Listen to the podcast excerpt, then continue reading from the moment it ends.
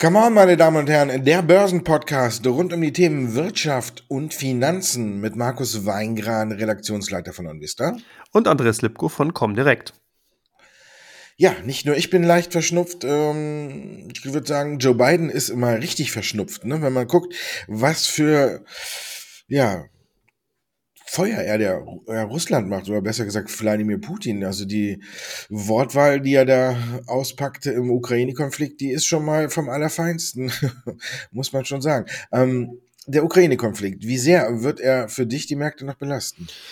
Na, ist ja ganz spannend. Wir haben ja hier doch sehr, sehr viele Parallelen auch zu den anderen bisherigen Äußerungen von den USA zu allerlei Themen, die sich so in den letzten Jahren ergeben haben. Und ich fand es auch wieder mal sehr, sehr spannend, dass die Geheimdienste aus den USA für Mittwoch ja angekündigt hatten, dass die Russen dort in die Ukraine einmarschieren wollen. Und das wäre auch, glaube ich, der erste kriegerische oder die erste kriegerische Auseinandersetzung von Russland mit einem anderen Staat, wo über Twitter auch die Position der Panzer insgesamt bekannt gegeben wird. Also ich finde das Ganze momentan wirklich äh, sehr, sehr merkwürdig, wenn ich das mal so formulieren darf. Also das heißt, ich glaube, dass Russland schon clever genug ist, wenn sie hätten in die Ukraine einmarschieren wollen, dann hätten die garantiert nicht Videos und irgendwelche äh, Manöver im Vorfeld gemacht, wo man genau die Position der Panzer, Flugzeugträger, U-Boote, ich weiß nicht was alles, äh, dann auch publik macht und so selbst die NATO, die ja äh, dann im Endeffekt ja nur auch nicht gerade zu den, ja sag ich mal, vielleicht hellsten oder besten Armeen der Welt gehören, dass die also auch schon alles mitbekommen. Anyway, also auf jeden Fall, ich denke, hier wird wesentlich stärker mit den Säbeln gerasselt, als wirklich dahinter steht. Das hatten wir in der letzten Ausgabe auch schon äh, mal gesagt. Ich kann mir nicht vorstellen, dass wir tatsächlich hier einen Einmarsch von Russland in die Ukraine sehen werden, weil einfach die Auswirkungen davon, beziehungsweise die direkten Folgen, die wären einfach dermaßen massiv negativ, nicht nur für Russland, auch für Europa, generell für das ganze geopolitische Klima insgesamt. Die Gefahr ist einfach da, dass sich dann auch China einschalten könnte, auf die Seite von Russland schlägt und so weiter. Also wir haben hier wirklich eine massive Ausgangssituation für einen dritten Weltkrieg, das kann man tatsächlich so sagen, wenn es denn so kommen sollte. Und von daher glaube ich einfach, dass Russland das auch durchaus bewusst ist. Was wir aber kennen, und das sind halt die typischen Merkmale eben von Supermächten ist, natürlich wird hier mit den Muskeln gespielt. Natürlich wird gezeigt, hey, hier, guck mal, wir sind so stark, wir können so und so viel Menschen mobilisieren, wir können die Panzer haben wir, das haben wir, sozusagen wie dieses Kartenquartett, wo man halt hinlegt, mein Haus, mein Auto, mein Pferd. Dann reagiert die Gegenseite darauf. Das ist auch eine Art der Kommunikation, die man dann pflegt, dass man eben sagt, hier, wir wollen wieder mit euch über bestimmte Themen reden wir zeigen einfach, was wir drauf haben. Wir zeigen, wozu wir bereit sein könnten. Aber ob man das im Endeffekt nachher durchzieht, das steht auf einem ganz anderen Blatt. Und die Amerikaner spielen die gleiche Klaviatur natürlich auch. Das heißt, man hat hier gerade bei den politischen Lagern und hier hat sich sehr, sehr starke Drift gegeben. Früher war es ja so ganz klar der, der rechte Flügel nannte man. Das hat jetzt nichts mit Nationalismus zu tun, sondern es hat wirklich damit zu tun, dass das sozusagen der erzkonservative politische Flügel war. Der hatte die klassischen politischen Normen von den USA vertreten und war natürlich ein klassischer Gegner beziehungsweise kein Befürworter des Kommunismus und hat entsprechend auch die Politik gemacht. Und das Ganze hat sich vermixt. Es ist nicht mehr so richtig klar, dass man eben hier wirklich jetzt diesen, diesen klassischen Right-Winger hat und dann eben sozusagen die Demokraten die Guten sind, sondern das Ganze vermischt sich momentan sehr stark, weil hier viele wirtschaftliche Interessen in den Vordergrund treten, die zum Beispiel natürlich auch von der Rüstungsindustrie kommen, die dann sagen, hey, wäre mal gar nicht schlecht, so ein bisschen äh, kleines Rumgezündel da in der Ukraine. Damit würden die Wehr, würde der Wehretat wieder hochgehen und so weiter und so fort. Und das sind natürlich alles unter anderem Aspekte, die da einfach auch eine Rolle mitspielen und die einfach jetzt auch mit reinfallen. Also jetzt habe ich sehr, sehr lange ausgeholt. Ich glaube nicht, dass wir eine Ukraine-Konflikt-Eskalation sehen werden. Ich glaube nicht, dass Russland dort einmarschieren wird. Ich glaube aber, dass wir diese Tonalität, das Wording weiter behalten werden. Hier sind sehr, sehr viele Protagonisten, die ganz, ganz verschiedene Interessen haben, einfach die Situation hochzukochen, weiter auch natürlich am Kochen zu halten, um auf dem hochpolitischen Parkett einfach eine andere Ausgangs-, eine andere Diskussionsgrundlage zu schaffen. Das ist zumindest meine Meinung, aber jetzt bin ich gespannt, was du dazu sagst, Markus. Ja, ich bin ein bisschen überrascht, welche ähm, Töne eben Joe Biden an, äh, einschlägt. Ne? Ich meine, ähm, um ihn aufzuziehen, hat ihn ja immer Trump äh, Sleepy Biden genannt. Jetzt ist er extrem das äh, genaue Gegenteil. Und ich weiß auch noch nicht genau, warum, warum er da so auf die Pauke haut. Ne? Man muss ja sagen, man könnte das Ganze auch äh, ein wenig ruhiger über die Bühne bringen, ohne, glaube ich, größere Panik oder so große Panik zu verbreiten, dass man ungefähr jeden Tag sagen muss, äh, ähm, Russland steht quasi schon da und die Soldaten haben alle den Fuß oben, um über die Grenze zu treten quasi. Jetzt hat er ja wieder nochmal nachgelegt und hat gesagt, Russland will Ukraine und auch Hauptstadt Kiew angreifen. Ja, wie du schon sagtest, es ist eine Art des gewissen Säbelrasselns und ähm, äh, früher hat man ja gesagt, ne, äh, ein amerikanischer Präsident ist nur ein amerikanischer Präsident, wenn er einen Krieg geführt hat. Das wollen wir mal äh, nicht hoffen, aber da gibt es ja einige, die das getan haben. Und ähm, von daher ist es natürlich auch eine Sache der, der wirtschaftlichen Lage. Man darf es ja nicht so laut aussprechen, ne? aber klar ist ja auch, dass äh, Russland äh, der größte Ölexporteur ist, den wir hier haben und natürlich auch unheimlich viel nach Deutschland liefert und äh, Russland mittlerweile auch äh, Öl rauskriegen möchte. Und von daher muss man einfach mal gucken, wie das Ganze so weitergeht. Also ich bin da noch äh, ein bisschen unschlüssig, der Hund auch, wie man im Hintergrund hört, der ist gerade aufgewacht. Und ähm, deswegen, ähm, ich glaube, Biden hat ja auch einen schlechten Anfang oder hat jetzt ein schlechtes Zeugnis über seinen, seinen Regierungsanfang bekommen. Und äh, jetzt hat er gerade so ein Feld gefunden, glaube ich, wo er meint, wo er so richtig in der amerikanischen Bevölkerung punkten kann, wo er den äh, ja, harten Hund spielt und sich wieder irgendwelche Stimmen äh, in der Bevölkerung sichert, weil bis jetzt, wenn man so guckt, äh, waren ja alle eher weniger zufrieden mit seiner bisherigen Amtszeit. Und von daher glaube ich, dass er jetzt hier den Streit mit Moskau, der jetzt, weiß nicht, wie viele Jahrzehnte zurückgeht und kann man jetzt wieder aufflammen lassen und wieder dieses alte Bild des Kommunismus raushauen und wie du schon gesagt hast. Und von daher ähm, glaube ich, dass er hier punkten will äh, im Ansehen und dass am Ende da nicht viel sehr rauskommt, dann kann er irgendwann sagen, ja, weil ich so scharf gemahnt habe, ist Putin nicht rüber oder hat Putin die Ukraine eben nicht angegriffen. Also ich glaube, hier wird viel äh, heißer gekocht, als wir es dann irgendwann äh, essen können. Und ich glaube, vielleicht äh, verbrennt so, brennt sogar einiges an, weil wir es so auf heiß gestellt haben. Also von daher, ähm, ich glaube, es wird uns noch ein wenig belasten. Wir haben ja ab Montag kommen die Außenminister aus der aus Russland und aus den USA zusammen, äh, Blinken und äh, Lavrov und dann müssen wir mal gucken, wie die auseinandergehen und dann könnte das Ganze entweder schon wieder ein bisschen entschärft sein oder die Märkte gehen wieder ein Stück nach unten, wenn die beiden äh, sich zanken. Ja, wenn die beiden sich zanken, dann gehen die Märkte nach unten und die Ölpreise aber nach oben. Ist die Marke von 100 Dollar nur noch eine Frage der Zeit? Ja gut, die kann jederzeit natürlich gerissen werden, das sehe ich auch schon. Und was natürlich ganz witzig war, währenddessen du so ausgeführt hast und dein Hund sich zu Wort gemeldet hat, hat er genau das auch wiedergegeben, wie die Situation ist, denn bekanntlich Hunde, die bellen, beißen nicht. Also von daher kann man das vielleicht auch auf die politische Situation übertragen. Die beiden kläffen sich da gerade an, Putin und Biden, und versuchen, wie gesagt, da an der Kette den großen Maxen zu machen. Aber wie gesagt, ich hoffe, dass doch nichts weiter passieren wird. Es wäre nicht wünschenswert. Jetzt zurück zum Ölpreis. Natürlich direkte Auswirkungen. Warum steigen die Notierungen? Weil Öl natürlich auch aus Russland stark gefördert wird und man nimmt jetzt an, dass natürlich dann auch die ganzen Interventionen, die ganzen Interaktionen, die ganzen politischen Auseinandersetzungen dafür sorgen könnten, dass man eben mal wieder die guten alten Sanktionskoffer aus dem Schrank holt, entsprechend in Russland dann die ein oder andere Sanktion auch erlassen wird, dass man vielleicht auch in Richtung, ich sag mal Stichwort Nord Stream 2 Leitung ist sowieso ein Dorn im Auge gewesen.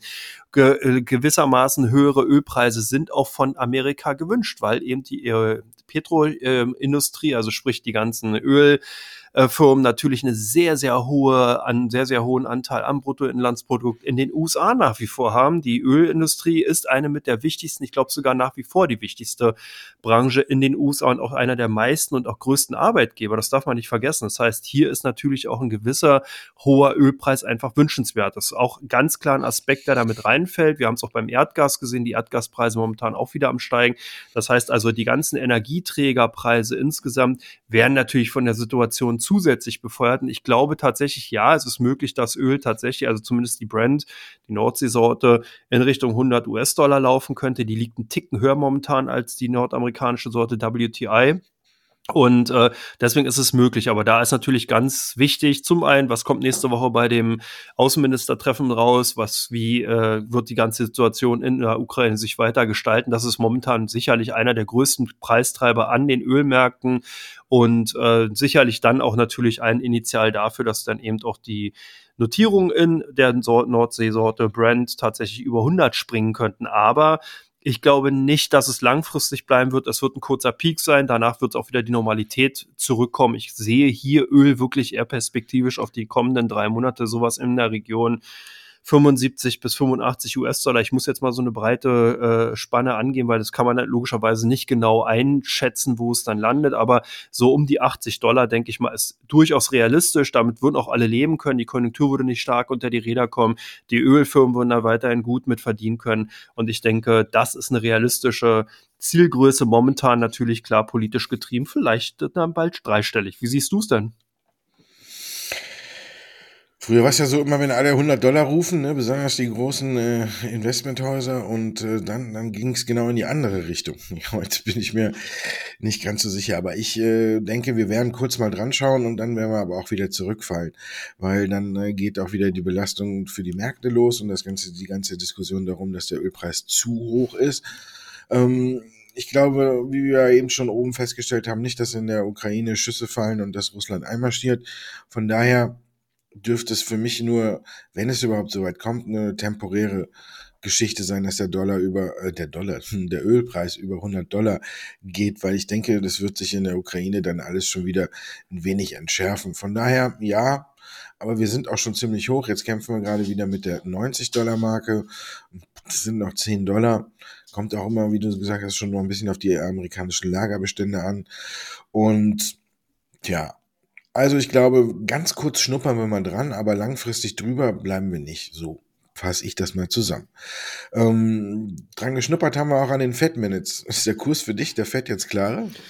Naja, zumindest ist die Situation von der FED klarer und nicht unbedingt dadurch einfacher geworden. Das kann man schon mal attestieren. Also das ist momentan wirklich eine eher verfahrene Situation. Auf der einen Seite muss die FED natürlich reagieren, alles was in Richtung Inflationsdynamisierung ist und was natürlich in die Richtung weiterer Preissteigerung geht. Wir haben den USA, sind ja schon einen Schritt weiter. Da geht das Thema schon in Richtung Lohnpreisspirale fort. Das heißt, wir sind hier in der äh, Dynamisierungsphase 2 von klassischen Inflationsentwicklung, nachdem also erst als initial die Rohstoffpreise so stark angestiegen sind durch die Lieferkettenstörung etc. pp, kommt man jetzt eben in die Phase rein, dass aufgrund der guten Konjunkturentwicklung und der gestiegenen Preise natürlich die Arbeitnehmer auf der Platte stehen und sagen, hey, wir brauchen mehr Geld, die Gewerkschaften nehmen das Thema auf und entsprechend werden auch dann Jobs nur noch vergeben, indem man hier tatsächlich höhere Gehälter anbietet. Und das Problem dabei ist, es ist nicht bei den Hochlohnfeldern ist, sondern eher bei den Niedriglohnfeldern, das heißt bei den Aushilfsjobs in der Gastronomie, bei den Servicejobs und so weiter.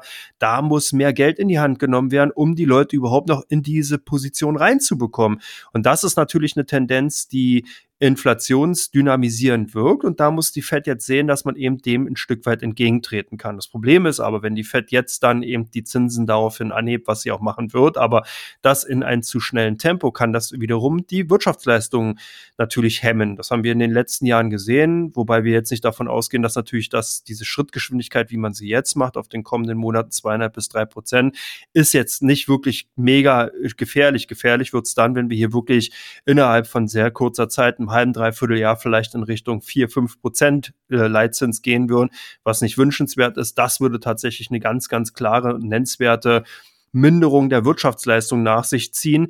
Aber wir sehen momentan ohnehin schon eine Verlangsamung der Wirtschaftsleistung. Wir haben bei sehr, sehr vielen Frühindikatoren, bei dem Philly Fed Index und so weiter schon gesehen, dass die Unternehmen eher vorsichtiger werden. Das heißt, die reagieren natürlich nicht auf die Zinsschritte, sondern die reagieren darauf, wie sich die Konjunktur darstellt. Und dadurch, dass Inflation insgesamt nicht nur ein Preis, Preistreiber ist, der für steigende Preise sorgt, sondern zugleich auch das Konsumverhalten verändert, weil natürlich Menschen erstmal dann ihren Konsum nach hinten stellen beziehungsweise reduzieren, wenn man eben für die Grundnahrungsmittel, wenn man für die Grundbedürfnisse, Benzin etc. mehr bezahlen muss, bleibt weniger Geld für die Smartphones und so weiter dieser Welt. Das heißt, man merkt das eben auch schon, dass das dieser Abstrahleffekt auf die Wirtschaft ist. Und genau in dieser Gemengelage, die jetzt vielleicht ein bisschen komplex sich anhört, aber eigentlich gar nicht so komplex ist, da muss die Fed sich eben jetzt aufhalten. Sie muss also auf der einen Seite die Inflation im Zaum halten, auf der anderen Seite aber nicht weiter die Konjunktur dämmen. Und das ist wirklich eine Sache, wo wir sehr, sehr viel vom Wording her bekommen werden. Das heißt, es werden aus meiner Sicht daraus gar nicht mal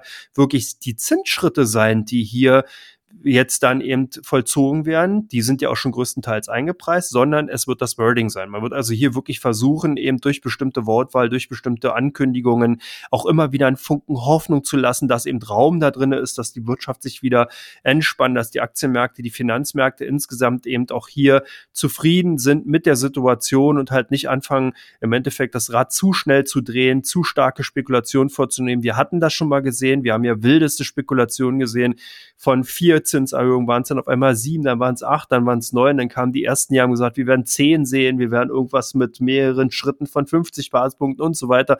Die Börse ist halt manchmal wie so ein kleines Kind. Die fangen dann eben an, so ein bisschen zu überdrehen, zu überpasten, wenn man eben ein Thema hat und das sieht man halt auch und deswegen ist die Situation zumindest mal von der FED momentan so zu sehen, dass man eben sagt, okay, man muss versuchen auf der einen Seite, wie gesagt, dieses Konstrukt aus Inflationsentwicklung und Konjunkturentwicklung auf der einen Seite zu kontrollieren und auf der anderen Seite die Marktteilnehmer noch bei Laune zu halten, weil das ist eben natürlich auch ein wichtiges Instrument, gerade für die Jungtechnologiewerte, um sich refinanzieren zu können. Jetzt habe ich ganz, ganz viel ausgeführt. Jetzt bin ich mal gespannt, was du dazu noch zu sagen hast, Markus. Ich finde, hier wird ganz, ganz viel diskutiert über Dinge, die die FED selber noch nicht weiß. Ich glaube, die gehen da oder sie hangeln sich da von Inflationsrate ähm, zur Inflationsrate. Sie wissen, äh, sie sind ja nicht doof oder irgendwie und die wissen ja auch genau, hm, welcher Zinsschritt sich wie auf die Märkte und alles auswirkt. Also von daher ähm, hoffen sie, glaube ich, dass die Inflationsrate jetzt äh, Stück weit von alleine zurückgeht, damit sie nur einen kleinen Zinsschritt machen müssen und damit den Märkten ein Stück entgegenkommen würden aber auch natürlich im äh, Zweifelsfall einen großen Zinsschritt machen, wenn die Inflation noch weiter ausartet. Wir haben es ja gesehen, ähm, für Dezember hatten wir jetzt nochmal einen neuen Höchstwert, der über den Erwartungen lag mit 7,5. Sollte das für den Januar genauso kommen, dass die Inflationsrate höher reinkommt als erwartet und dass sie auch wieder noch im Bereich von 7,5 liegt, dann glaube ich, verfestigt sich ganz klar die Meinung, dass wir einen großen Zinsschritt sehen, weil die FED dann weiß, oder die Entscheidung halt treffen muss, in, in den sauren Apfel zu beißen, die Märkte ein Stück abzuwürgen, sage ich mal in dem Sinne auch die Aktienmärkte nach unten zu drücken, indem man einen großen Zinsschritt geht, um die Inflation eben einzudämmen. Geht sie von alleine zurück, sagen wir mal, sie kommt mit 6,9 oder so rein, was ja tatsächlich eine etwas größere Überraschung wäre, dann glaube ich, dass die Fed eher dahin tendiert, einen kleinen Zinsschritt zu machen. Lange Rede, kurzer Sinn hier wird über ungelegte Eier diskutiert, weil ich glaube, die Fed es selber noch nicht weiß und sie es abhängig macht von den Wirtschaftsdaten, die bis zum März noch reinkommen. Von daher ist es ganz klar, sie gucken darauf, wie sich die Inflationsrate entwickelt, bevor sie ihre Entscheidung im März treffen und damit ist ja der Weg auch klar. Steigt sie weiter, werden sie den Knüppel aus dem Sack holen, äh, steigt sie nicht weiter, sondern fällt sogar unter die Erwartung, dann werden sie vielleicht äh, einen leichten Schmusekurs einführen. Von daher muss man sich hier tatsächlich, äh, kann man sich die, den Mund fusselig reden, ob kleiner, großer oder warum, wieso, weshalb. Wieso Zinsen erhöht werden müssen, ist für jeden klar. Die Frage ist einfach nur noch wie und das hängt äh, meiner Meinung nach von der Inflationsrate ab und von daher können wir darüber in Ruhe diskutieren, erstmal, wenn die nächsten Inflationsdaten raus sind. Von daher denke ich mal, Ende offen man weiß es noch nicht und ich glaube selbst die Fed auch nicht und deswegen werden auch immer so kleine, wir kennen das ja im Vorfeld, so kleine Testbomben geworfen. Der Bullet sagt, wir müssen einen, äh, einen großen Zinsschritt machen, dann kommt die Dame aus San Francisco und sagt, nein, wir müssen einen kleinen machen und so wird so langsam aber sicher geguckt, wie eben der Kurs ist und wie er ankommt und wie der Kurs von der großen Zins, vom großen Zinsschritt ankommt, das haben wir ja schon gesehen. Was wir noch nicht gesehen haben, besser gesagt gehört haben, ist unser zweiter Teil.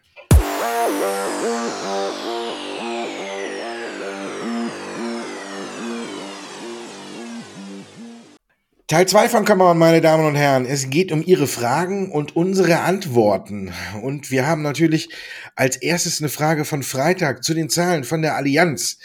Wie belastend ist die Milliardenklage in den USA? Naja, zumindest erstmal ein Debakel schon für den Versicherungskonzern. Das kann man ganz klar sagen. Hier geht es ja wirklich um Geld. Hier geht es darum, dass eben US-Investoren ein Hedgefonds-Produkt von den Allianz Global Investors gekauft haben, das eigentlich risikoarm sein sollte, wobei ich mich auch frage, Hedgefonds und Risiko risikoarm. Okay, das ist ein anderes Thema. Aber zumindest haben eben Investoren und gerade Pensionsfonds, also größere äh, äh, Pensionskassen da eben zugegriffen und sind dann eben im Jahr 2020 durch die Coronavirus-Pandemie mächtig auf die Nase gefallen, werfen jetzt den Allianz Global Investors vor, dass die sich nicht an ihre Anlagestrategie gehalten haben und dadurch eben extrem hohe Verluste zustande gekommen sind. Man redet hier über eine Schadensersatzklage von 6 Milliarden US-Dollar, die da eben in den USA eingereicht wurde. Jetzt ist man Vergleichsverhandlungen.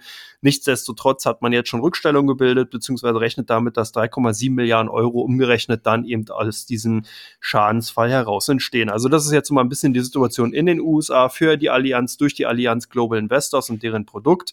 Man darf nicht vergessen, insgesamt ist aber auch die Allianz einer der größten Vermögensverwalter. Die haben knapp zwei Billionen US-Dollar an äh, Capital under Asset, also oder beziehungsweise Management.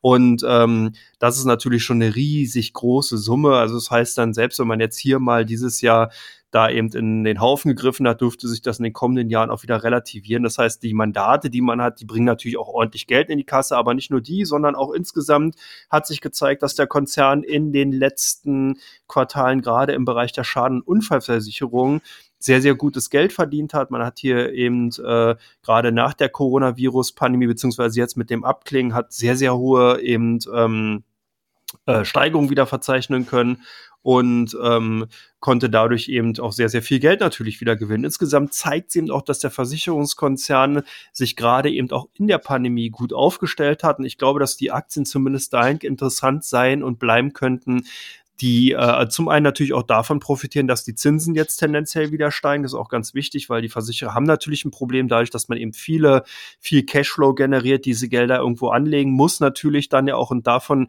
einfach auch lebt, dass man hier einen Zinsfuß hat, der wirkt. Und wenn der eben bei Null ist, dann hat man im Endeffekt durch die Cashflows beziehungsweise die Einnahmen, die Prämien, die man eben nimmt, eigentlich im Endeffekt nur einen sehr, sehr großen Belastungsfaktor. Und der fällt jetzt zunehmend weg.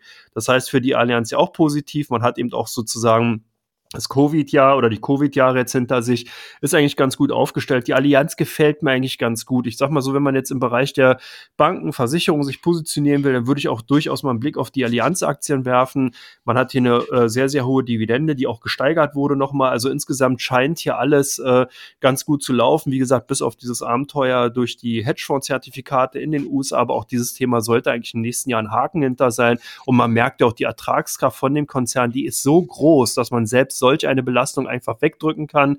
Man kauft eigene Aktien zurück. Also insgesamt stehen hier zumindest aus meiner Sicht heraus die Ampeln auf grün. Wenn man eben was Konservatives sucht, denke ich mal, würde ich trotzdem noch auf die Allianz-Aktien mal ein Blickchen werfen. Ja, keinen großen Blick scheinen mehr die Leute äh, auf Palantir zu werfen. Da gab es ja doch eine megamäßige negative Überraschung. Ich bin mal gefragt, was Frank Thelen dazu sagen wird. Aber ähm, hat die Aktie nach den Zahlen denn jetzt den Boden gefunden, Markus? Ähm, ich glaube nicht.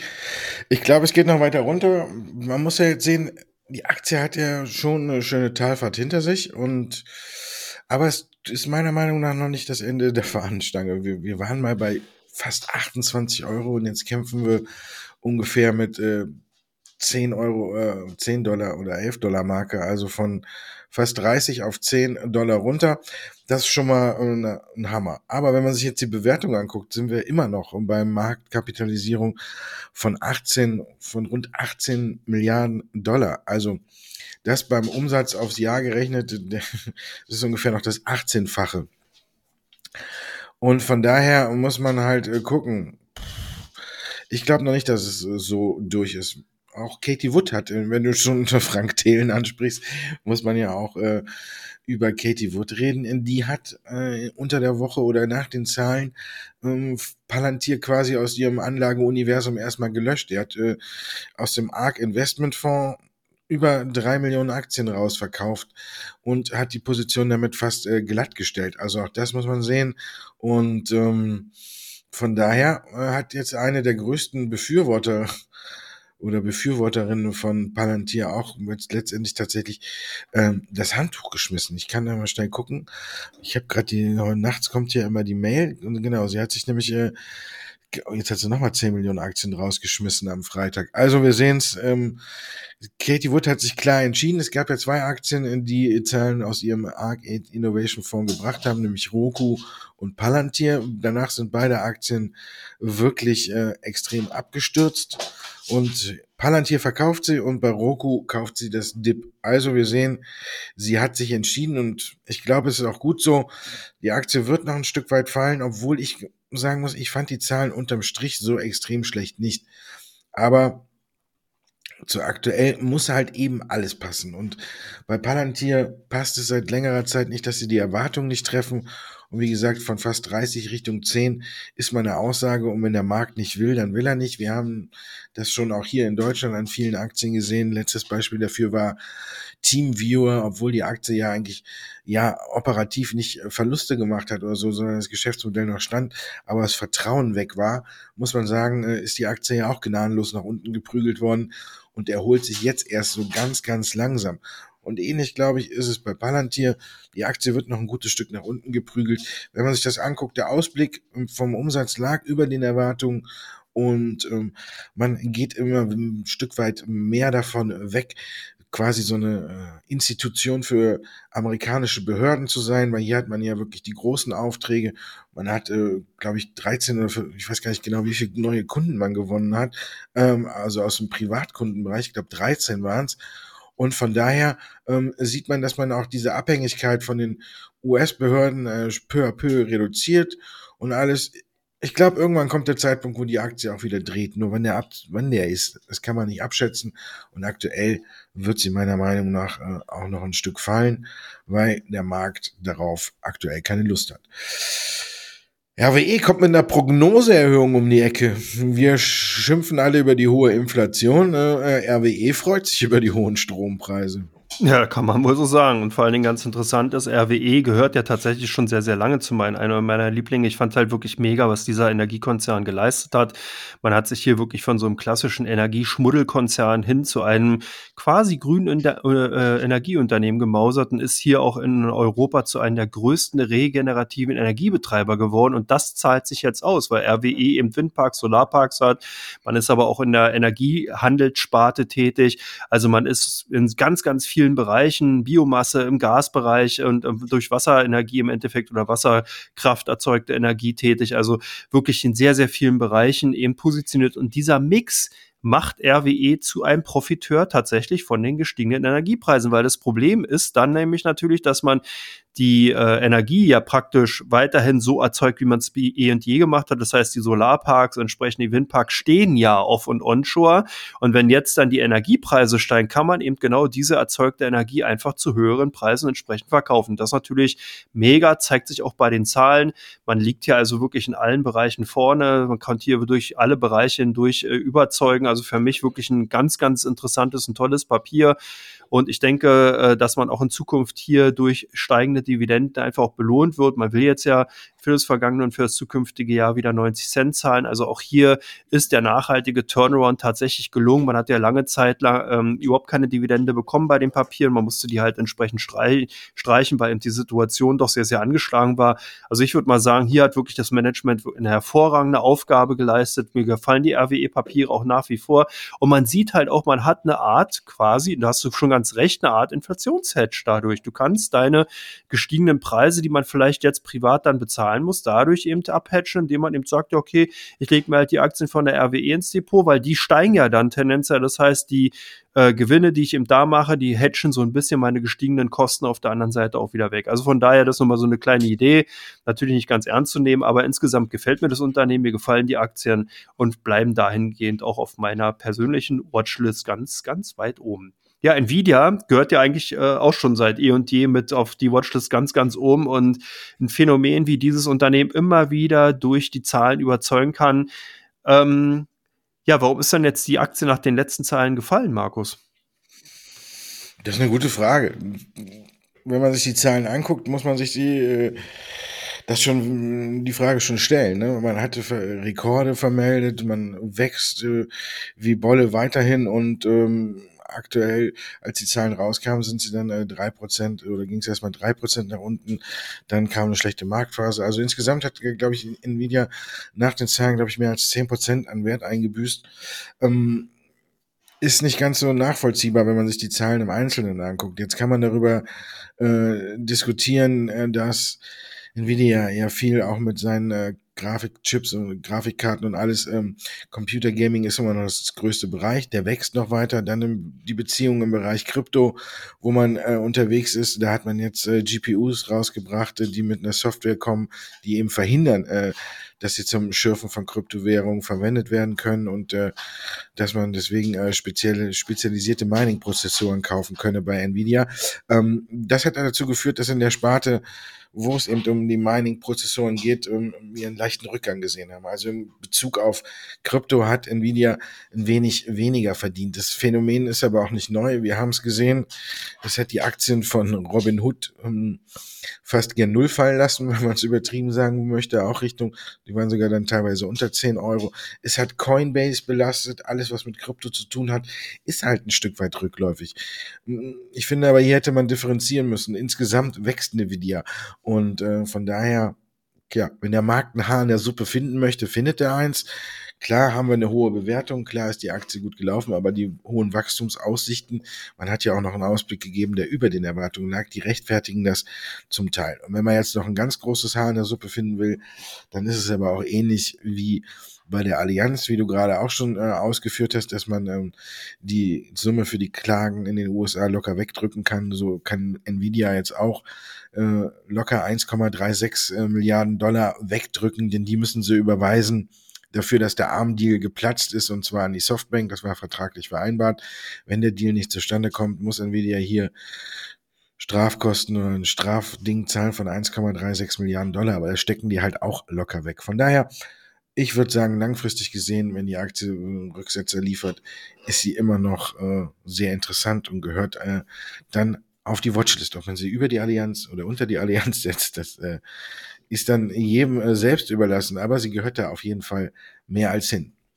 Und zum Schluss haben wir dann auch noch Airbus, wo wir auch ein ähnliches Phänomen gesehen haben. Ne? Rekordzahlen und dann hat die Aktie davon trotzdem nicht so richtig profitiert. Nee, also zumindest im zweiten Blick nicht, im ersten Blick ja. Die Airbus, als die Zahlen vorgelegt worden sind, waren ja dann zumindest im Vormittag über tatsächlich ganz, ganz weit vorne bei den DAX-Gewinnern. Und dann zum Mittag hin drehte sich das ganze Blatt natürlich, weil, äh, fangen wir erstmal von vorne an. Im Endeffekt ist Airbus jetzt offiziell der weltgrößte Flugzeugbauer geworden. Man hat also Boeing überholt. Das hat auch wahrscheinlich damit zu tun, natürlich durch die Skandale, die bei Boeing einfach da waren, auch die Problemchen, die man den ganzen verschiedenen Fliegern hatte und die man nicht so richtig im Griff bekommen haben. Da scheinen also wirklich sehr, sehr viele Kunden ihre Bestellung bei Boeing gecancelt und bei Airbus neu aufgegeben zu haben.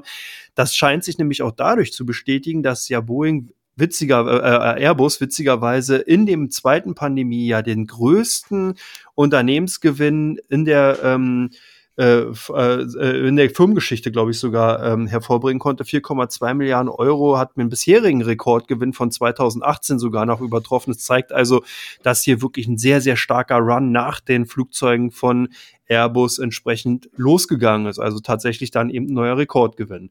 Und davon sollen auch die äh, Aktionäre profitieren. Das heißt, man will hier wieder eine Dividende zahlen. Und es sieht also auch ganz gut aus. Man will diese Dynamik, die man eben jetzt momentan aufbauen konnte, tatsächlich auch weiter für das aktuelle Jahr in 2022 eben fortsetzen. 720 Ver Verkehrsflugzeuge sollen nach 611 Stück im vergangenen Jahr ausgeliefert werden. Also das sind alles doch sehr, sehr gute und große Zahlen. Warum ist jetzt die Aktie dann tatsächlich erstmal ein bisschen unter Druck gekommen? Naja, weil man eben gesagt hat, okay, das ist jetzt bekannt, das haben wir entsprechend eingepreist. Was kommt denn als nächstes? Und das ist genau das Problem, was wir momentan haben. Das heißt, wenn die Equity Story insgesamt nicht mehr gegeben ist, und wir reden hier also wirklich von Rekorden und von Auslieferungsrekorden und von Gewinnrekorden, dann fragt man sich natürlich, okay, kann denn diese Dynamik auch in den kommenden Jahren anhalten? Und da haben eben sehr, sehr viele Investoren einfach ein Fragezeichen hintergesetzt und haben gesagt, okay, wir sehen hier diesen schönen Basiseffekt eben aufgrund der Tatsache, dass man eben in den letzten Jahren nicht so viel abgesetzt hat. Das heißt, Flugzeuge jetzt nachgefragt werden, wird dieser Effekt aber nicht über die kommenden Jahre erhalten bleiben. Zumindest so jetzt mal die Annahme bei den Investoren. Und man ist eben vorsichtiger.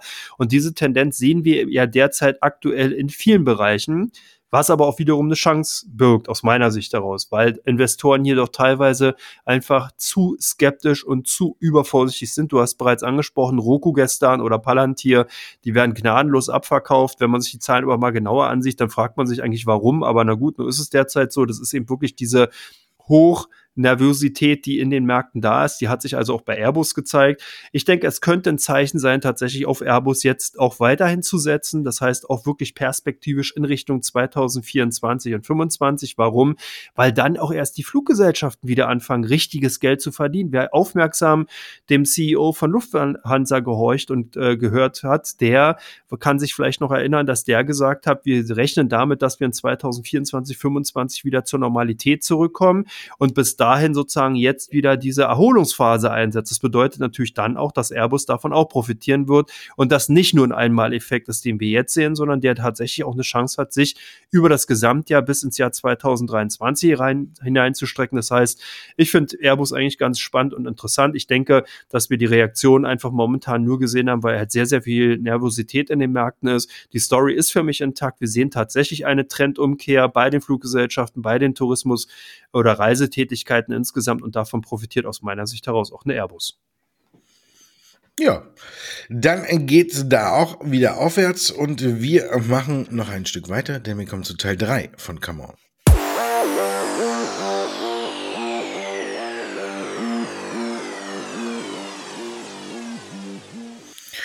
Und in Teil 3 von Come On, da geht es um die Aktien, die ein hohes Handelsvolumen bei der Comdirect haben und um die Aktien, die stark gesucht werden bei der Internetseite von OnVista. Wir fangen mal an mit Gazprom. Werden die verkauft durch den Ukraine-Konflikt? Na, die sind sehr, sehr volatil. Also hier kann man tendenziell sagen, ja, na klar, hohes Handelsvolumen auf der Verkaufsseite und auf der Kaufseite, aber tendenziell gibt es doch einige Investoren oder Kunden von uns, die eben sagen, Mensch, auf dem Niveau greife ich mal zu. Wie eben am Anfang ja auch zu hören waren, ist also hier auch die Meinung, dass es tatsächlich keinen Krieg in der Ukraine geben wird. Anscheinend, sonst würde man die Aktien dann ja auch nicht kaufen. Gazprom ist halt interessant, aber man hat halt hier diese politische Komponente und deswegen sind die unter den ausländischen Aktien bereits schon seit einiger Zeit unter den meistgehandelten Werten. Euch sind die Aktien von MTU gesucht gewesen. Klar, wenn Zahlen kommen und die gut sind, ist es ja ganz klar, dass bei uns viele sich das angucken und äh, auch wissen wollen, wie gut waren die Zahlen denn. Und ja, MTU verdient halt im Tagesgeschäft mehr als gedacht und hat sich dann an dem Tag, wo die Zahlen kamen, auch direkt an die DAX-Spitze gesetzt. Von daher, klar, wir haben gerade vorhin schon über Airbus gesprochen, brummen die Geschäfte bei Airbus, äh, dann brummen eigentlich auch die Geschäfte bei MTU, muss man ganz klar so sagen. Von daher, Aktie ist auch schon ganz gut gelaufen. Ist, finde ich, äh, eine Sache, die man in die Mitte der Watchlist packen kann. Aber insgesamt ist man gut unterwegs. Äh, Corona-Krise hat man, glaube ich, jetzt so gut angefangen, so richtig zu verdauen. Und von daher wie gesagt, laufen die Geschäfte bei Airbus, kann man das auch ableiten, dass sie auch bei MTU brummen. Air Liquid hat auch Zahlen gebracht, die waren gut. Haben die Anleger bei euch verstärkt zugegriffen? Ja, kann man sagen. Air Liquid, wirklich, die Zahlen waren überzeugend, hast du vollkommen recht. Und äh, da haben doch viele eben ihre Depots geöffnet, haben gesagt, Mensch, warum nicht die Aktien doch reinlegen? Viel Fantasie eben auf natürlich Konjunkturentwicklung in Europa. Man kann damit durch Air Liquid im Endeffekt ganz gut drauf spekulieren und demzufolge die Aktien dann eben auch wieder bei den ausländischen Aktien ganz klar unter den Top, Top 5 gelandet. Und jetzt hast du dir unser Mutterhaus, die Commerzbank, mitgebracht. Ja, weil die wurde bei uns natürlich auch extrem gesucht. Die ist äh, sehr in der Liste nach oben geschossen. Deswegen äh, habe ich sie mal mitgebracht. Ähm, viele haben natürlich äh, die Zahlen geguckt, war natürlich eine kleine Überraschung, dass man wieder schwarze Zahlen schreibt. Das hat der Aktie wirklich sehr gut getan. Dann hat man ähm, die Dividende wieder in Aussicht gestellt und auch in Aussicht gestellt, dass man äh, ein Dividendenzahler bleiben wird. Und dann hat man noch gesagt, wie viel man zukünftig vom Gewinn ähm, ausschütten möchte.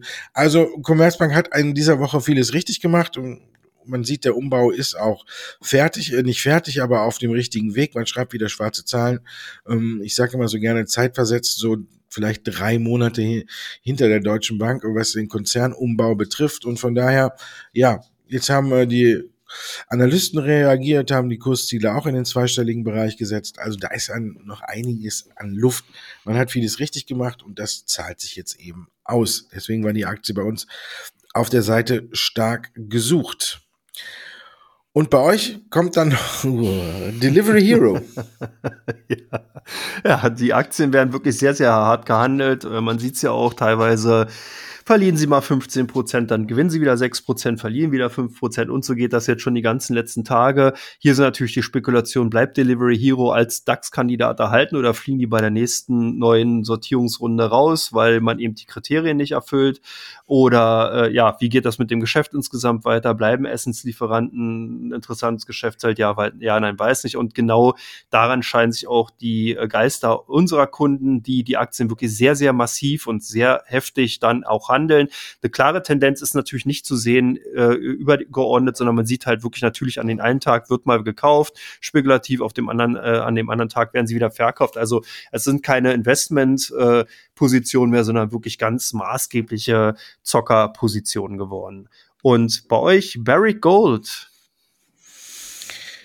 ja, die sind auch bei uns in den Top 100 extrem nach oben geschnellt und äh, ja, wenn man sich das anguckt, ist der Kurs auch innerhalb von einem Monat schnell nach oben geschnellt. Wir sehen das übliche Szenario, was wir eigentlich kennen, wenn man sich schon länger mit der Börse beschäftigt. Wir hatten den Ukraine-Konflikt, der hat nicht nur den Ölpreis nach oben getrieben, der hat auch den Goldpreis zuletzt stark ansteigen lassen, so dass er kurz mal an der Marke von 1900 Dollar je Unze geschnuppert hat. Und je stärker das Gold steigt, desto stärker rücken natürlich auch wieder die Gold Explorer in den Vordergrund. Barrick Gold ist da einer der bekanntesten, den fast jeder Anleger kennt. Wenn man nach, hast einen guten Goldwert, dann kriegt man fast immer obwohl es in vielen Fällen manchmal gar nicht so ist, aber äh, mindestens äh, Barrick Gold mitgenannt. Und von daher hat sich bei uns das übliche Prozedere eingestellt. Wenn man sich anguckt, der, der Goldpreis ist Richtung 1900 Dollar gelaufen und in einem Monat hat die Aktie von Barrick Gold ungefähr 25 Prozent zugelegt. Also Business as usual. Goldpreis steigt, jetzt hinterher äh, ziehen jetzt ziehen die ganzen Gold Explorer hinterher. Von daher war die Aktie bei uns auch fast von außerhalb des 100er Universums äh, in die Top 10 geschnellt. Also von daher sieht man, jetzt ist wieder angesagt, dass man eben auf Goldpreise setzt, äh, Gold Explorer setzt. Ich ja, und jetzt setzen wir aufs Wochenende. Ich hoffe, der Sturm hat nicht zu sehr bei euch gewütet, Andreas. nee, also nicht so wie bei dir, dass die Internetleitung äh, ausgefallen ist und deswegen ja heute am Samstag aufnehmen. Aber ich muss sagen, auch hier ist die Internetleitung in Hamburg sehr, sehr wackelig gewesen. Und äh, äh, doch, obwohl in Hamburg, glaube ich, teilweise hier der Fischmarkt unter Wasser steht. Ja, weil wir mal hoffen, dass am Fischmarkt keiner Internet gebraucht hat. Ne? Bei mir geht's wieder, deswegen konnten wir aufnehmen, aber ich habe heute Nacht auch, äh, ja, ähm, musste mehrfach raus meine Mülltonnen umstellen, was die Antwort umgeweht hat. Es war äh, nicht so gut, dass die noch Freitag früh geleert worden sind. deswegen ist die leere Mülltonne ein wenig immer durch die Gegend geschuppelt, aber ich habe sie dann äh, in die Garage gestellt und dann war auch wieder alles gut. Ansonsten strahlt, sehe ich hier schon wieder die Sonne und noch ein paar Wölkchen. Also das Schlimmste ist überstanden und ich hoffe, es ist auch bei allen anderen, die uns zuhören, sehr glimpflich vorübergezogen, die Sturmfront. Und wir ziehen jetzt auch weiter ins Wochenende und hören uns nächsten Freitag dann hoffentlich wieder, wenn mein Internet so will. Bis dahin. Thank you.